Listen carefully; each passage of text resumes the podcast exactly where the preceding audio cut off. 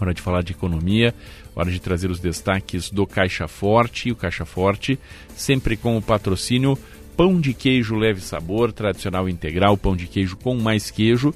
E a partir de hoje também com um novo patrocinador, o Ville Del Bosco. Um novo conceito de residência assistida para idosos. Conheça o Ville Del Bosco partir de hoje, patrocinando também o Caixa Forte, a coluna de economia da Gaúcha Serra, do Pioneiro e de GZH, e que chega com a Juliana Bevilacqua. Bom dia, Juliana. Oi, Alessandro. Bom dia. A Rede Sim inaugurou nesta quinta mais um posto, desta vez em Cachoeirinha.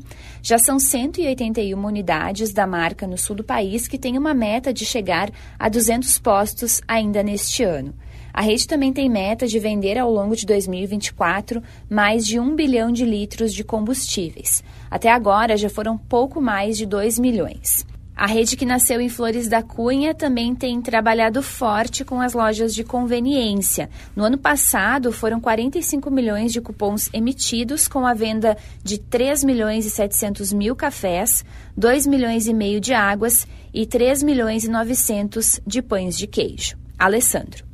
Juliana Bevilacqua e os destaques do Caixa Forte, Leve Sabor, Pão de Queijo Leve Sabor e Vila Del Bosco, né? Hoje se juntando ao time de patrocinadores aqui do Gaúcha hoje, a quem te dá também as boas-vindas.